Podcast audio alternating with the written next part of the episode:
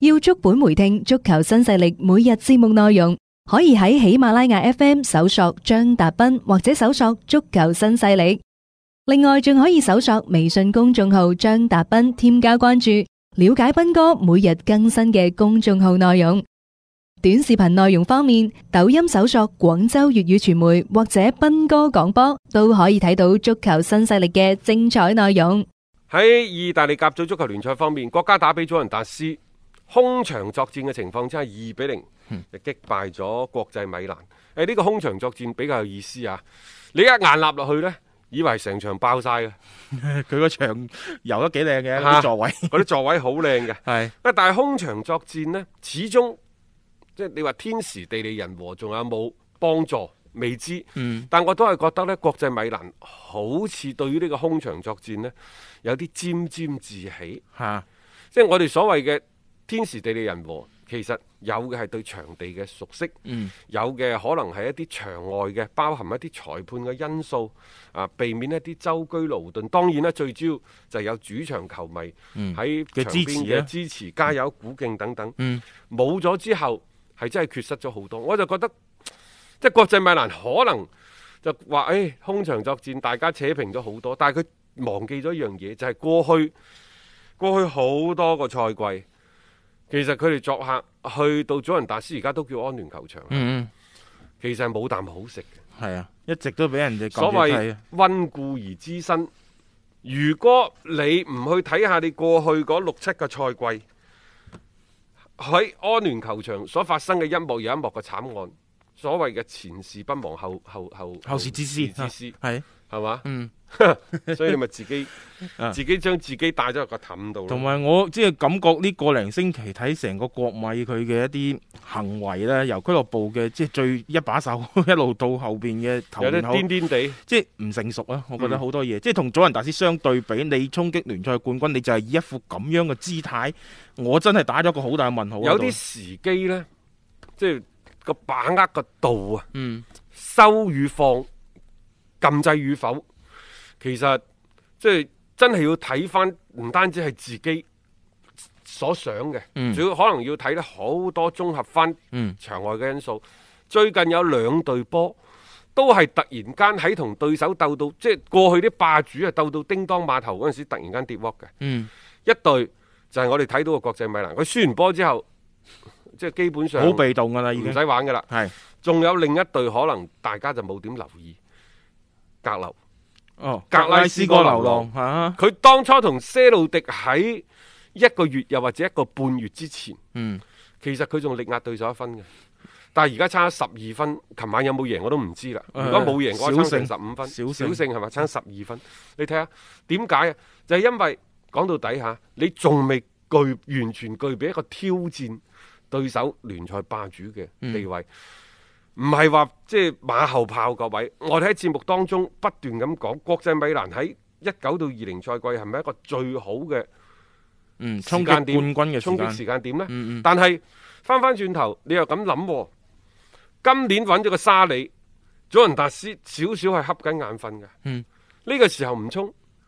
幾時再搏啊？即係個時機又唔一定等得到噶嘛， 有時有啲嘢誒，再加上今年你由夏窗開始誒、呃、乾地嘅過嚟啊，買人啊等等，都可以話係抹馬厲兵，成隊波咧都希望話喺呢個賽季咧馬上係將呢個祖雲達斯咧牽翻於馬下，嗯係咪、就係呢種諗法太強烈，而導致佢哋好多時候呢係冇睇清楚整體嘅形勢同埋環境呢？誒、所以我覺得成個賽季落嚟，包括佢之前呢，逢係一啲嘅重要賽事必斷纜。啊，必腳軟，再到最近，因為就呢個空場事件，其實唔使講咁多嘢嘅，就等意甲聯盟佢自己去即係去處理所有嘅球隊。係你話想追求一個絕對嘅公平，其實係冇可能嘅，肯定係相對嘅啫。咁你有時接受一啲安排，你靜落心嚟去好好去部署，總比你喺度出嚟啦，喺度不斷不定咁喺度狂噴某啲人呢，會嚟得係更加實際啲。所以我覺得佢哋更加多嘅好似嗰種嘅精神呢，係俾一啲場外嘅嘢呢係牽扯咗。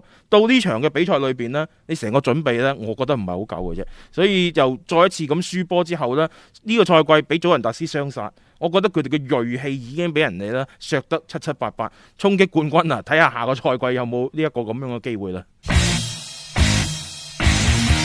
聽足球新勢力，晚晚有饭食。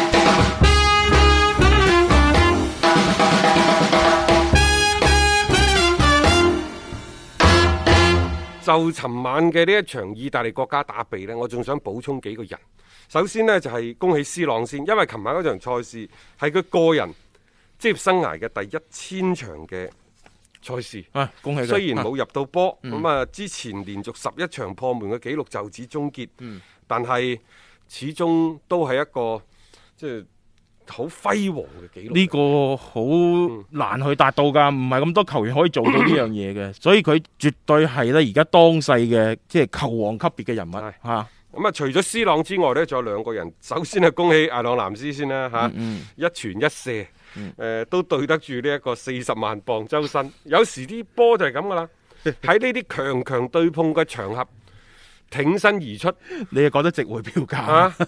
你你再睇下嗰邊嗰個盧卡古，盧卡古呢，其實以前喺曼聯一都有一個特直點，都係咁噶啦。就係強強對碰嗰陣時，盧卡古嘅特點就係每逢大賽必隱嗯形。嗰陣、時喺曼聯呢，私底下即係有啲唔係咁友好啲隊友，又或者啲前隊友睇完之後呢，誒、都幫佢起咗一個花名。嗯呢、個花名其實冇傳開嘅，叫膽小鬼，哦就係話強強對碰嘅時候嘅盧卡古呢，總係個表現啊喺喺。嗯，大家同埋嘅期望值之期望下值之，係 啊，吓嗯，嗱，特魯馬天尼斯似乎咧都有一啲唔多受佢影響 啊，，即係我覺得有好多嘢咧，你再再睇耐啲，再檢驗多些少 啦。即係唔係話你炒興咗某個球員，佢就一定係即係打到咧就即係好似無敵咁嘅狀 態。仲有一個呢，就係迪巴拉，嗯，迪巴拉呢，喺呢個賽季兩回合對住國際米蘭都有入波，嗯，誒以前國米誒以前阿根廷即係七八年攞冠軍嘅金巴斯就講過，嗯，佢話迪巴拉呢，佢睇咗好耐噶啦，誒喺國家隊嘅迪巴拉，佢缺少咗一股嘅霸氣，缺少咗一股嘅狠勁。嗯，佢話或者到今時今日，迪巴拉應該開竅啦。嗯，嚇、啊佢話拿特魯馬天尼斯同迪巴拉唔同，即係換言之就係拿特魯馬天尼斯仲有好多要同迪巴拉學嘅。不過、金巴斯就認為後美斯時代係時候要迪巴拉同埋拿特魯馬天尼斯、要領銜擔負起阿根廷國家隊繼續前行嘅重擔。係都要係有一啲新人出嚟 啊。迪嚇巴拉呢，其實係一個不出世嘅天才，不過呢，之前喺祖雲達斯一路呢就打得唔係好起，嗯因為佢球風係偏遠嘅。阿根廷國家隊更加唔使講啦，你都唔係美斯嘅隊好朋 友美隊斯友。朋友隊係咪？ 係咁所以即係無論係俱樂部抑或國家隊，但係每一個教練都不可忽視佢嘅作用能力，尤其係佢嘅天分。嗯，好啦，喺今年呢，就沙利你話好唔好，好唔好都好嚇。誒、佢相比佢之前艾力尼等等嘅前任。佢俾迪巴拉嘅機會係多咗嘅，嗯、並且呢，即係話佢俾到斯朗同埋迪巴拉喺場上嘅兼容嘅時間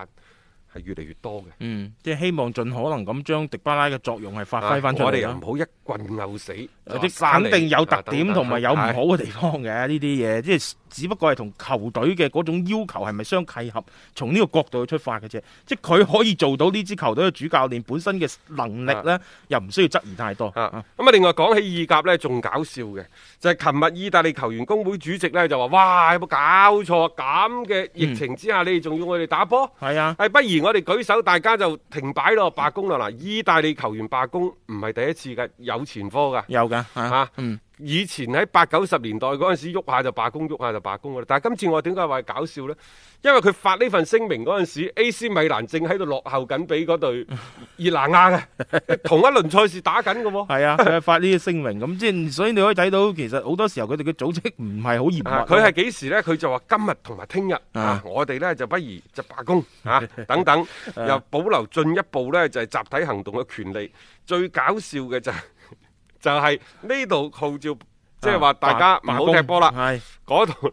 AC 同熱那亞打到熱火朝天因。為琴日其實一路都係好緊張嘅一個狀態，就係話唔知啲比賽係咪可以咧係正常進行嘅。誒事因呢，就係低組別球隊路華拿嗰邊有個主席咧係確診咗啦，係感染呢個新冠肺炎嘅一個情況。咁所以呢，就當時其實大家都傾咗都。即係幾膠着嘅情況，即係唔知究竟呢啲比賽可唔可以正常進行，但係去到後尾呢，都係如期咁去進行翻咯。誒呃呢一輪係如期進行，嗯，但係意大利足協呢會係喺聽日喺羅馬召開緊急會議，嗯，對意甲是否停擺呢，就要進行一個商議，因為而家意甲嘅疫情好嚴重。意大利嗰邊係啊，好嚴重，嗯全國上下已經超過五千例，並且呢一個數感染嘅數字啊，並且呢個數字仲會繼續有有可能攀升。係啊，所以咁嘅情況之下呢，意大利甲組足球聯賽嚟緊呢個週末，可能嗯暫停嘅機會啊，都我睇幾大嘅起碼超過九成。生命為上咯，我覺得即係喺呢個時候，誒、有波睇固然開心，但係嗯你因為咁樣嘅情況而停擺而暫停，我覺得球迷係可以去理解嘅。嚇即係起碼等呢一件事情呢係能夠過咗去之後呢，冇病冇痛嘅情況底下，咁大家再出嚟踢但翻係如果意大利宣布一停嘅話，咁有好多喎，包括呢就係歐冠係啊，歐歐冠嗰嘅啲就。賽事嗯睇怎下麼要辦？點樣樣去處理啦，因為你又涉及到一啲主場嘅賽事，意大利球隊咁歐冠你其他嘅國家嗰啲比賽係可以進行嘅，咁你又冇理由因為咁樣樣而停擺咯。咁會唔會係採取一種中立場嘅方式呢？呢、個真係唔知啦。仲有，即係而家咁多當地嘅人中招，如果真係有意甲球員確診新冠肺炎的話，咁意大利嘅賽事嗯，可能就此而停擺㗎咯喎。係啊，呢呢、個係我覺得概率都係較大嘅事情，因為你而家整體嘅情況唔係話咁理想。啊我再舉個個例，子啊，譬如話誒亞特蘭大對華倫西亞嗰場，亞特蘭大咪四比一就贏咗華倫西亞嘅，係但係喺嗰場賽事當中呢，有四名跟隨住華倫西亞奔赴客場助威嘅球迷，嗯翻翻到西班牙之後呢，就出現相關嘅症狀嗯前兆，就被西班牙當地嘅政府要求佢哋居家隔離。 其中呢，有一個球迷，即係四個入邊嘅一個已經確診咗係新冠肺炎，所以所以你即係可以啊睇到新。冠感染新感冠病染毒啊，啊，係咯，咁你可以睇到就係話嚟緊第二回合嘅嗰個賽事，你要作出 點樣樣嘅一個安排，因為你亦都涉及到咧就係話一個嘅意大利球隊，你會去作客去到西班牙咁樣嘅情況。咁你係咪要做出一啲相應嘅措施，去避免呢一種嘅誒、即係情況繼續擴散其？實今年有好多賽事㗎，各位嚇、啊即係歐冠、歐聯啲決賽嚟到三月底、四月頭嘅時候呢，嗯各個國家嘅聯賽就即係都殺入咗直路，嚟緊仲有歐洲杯，其實今年仲有個美洲杯。美洲杯 係啊，又打噶嘛。 啊美洲杯就相對就影響冇咁大啦嚇，即係而家咁睇翻。但係歐洲杯嗰邊而家都係懸而未決㗎，你唔知道六月份可唔可以如期咁進行呢一屆嘅歐洲杯，特別呢一屆歐洲杯係散落喺歐洲。大陸嚇咁多個國家同埋地方呢，係去進行嘅一屆嘅賽事。咁而家疫情當前呢，佢哋要先做好呢個嘅防疫戰先，然之後再諗下即係六月份可唔可以呢正常去進行嘅。足球新勢力提示你，想了解更多賽事推介分析，請添加關注北單體育微信公眾號。北單體育公眾號無需注冊，一鍵辦理，及時了解各位專家老師嘅賽前臨場信息發布。接住落嚟呢，我哋睇睇呢今晚嘅賽事喺英超周二嘅凌晨，仲有本輪嘅最尾一場，李斯特城喺主場就對住阿斯東維拉。誒、呃事關呢一個所謂嘅爭前四同埋保組嘅前景，雖然呢就係、強弱相對比較懸殊，但係並唔代表呢場賽事冇懸念。嗯，特別係李斯特城喺過去嘅呢 個零月嘅時間嘅嗰種唔穩定嘅發揮啦，你好難講究竟佢呢場波嘅嗰個最終嘅結果會係點樣樣，因為你再涉及到而家喺聯賽嘅整體嘅形勢咧，李斯特城係極有可能咧俾人扯咗落去啊呢個爭四嘅漩渦當中。因為佢哋最近嘅四場賽事兩平兩負。嗯喺度原地踏步。嗱，琴日車路士又贏，係曼聯有贏，又贏，嗯咁樣嘅話你就好頭痕噶啦。李斯特城已經被車路士追到僅僅兩分之差，係喺佢身後嘅曼聯已經係四十五分噶啦。當然兩隊波都打多一場，嗯所以喺之前對於前三或者前四比較篤定嘅李斯特城嚟講，都係時候要拉響呢一個級別最嚴重嘅警告。點解啊？因為當家嘅射手華迪嗯已經超過六百四十分鐘冇入波啦，各位喺呢六百四十分鐘，亦就係接近六場半嘅賽事當中，六場半嘅賽事，華迪只係射咗十腳門，亦就話平均一場兩腳門都射唔到。一個前鋒嚟呢講，六場半嘅賽事，只係射中咗四次籠，啊平均一點五場波接中一籠，即係中一次門。做一次門啊，如果你一點五場波入一個波，咁啊勁，咁啊勁，仲可以講得過去係。啊一點五場波射射一次射門中一次門，咁啊真係大鑊。係啊，你仲要當家嘅即係射手嚟嘅喎，大家記唔記得最火爆嘅嗰段走勢嘅時候呢？佢係連續接近成好似成十場波都係有波入嘅，即係而家呢，就好似係跌落一個另外一個即係冰火兩重天嘅一種嘅境界即係當中啊嚇。羅渣士呢，真係一個好好玩嘅，又或者一個好令人睇唔透嘅誒教練教練啊，。佢可能係最好嘅教練，係亦都可能係極其糟糕嘅教 練。天使與魔鬼嘅混合體啊即係成隊波好嘅時候，好到你估唔到嘅，可能就係向前啊，不斷咁奔跑。嗯佢就係嗰陣時球隊最大嘅動力。嗯，但係即係呢一種關係，呢一種嘅方向，你唔知幾時會突然間噗一聲嚟一個一百八十度嘅轉彎。你即係當球隊嘅表現起伏唔好嘅時候，需要刺激、需要鼓勵嘅時候，更加需要一啲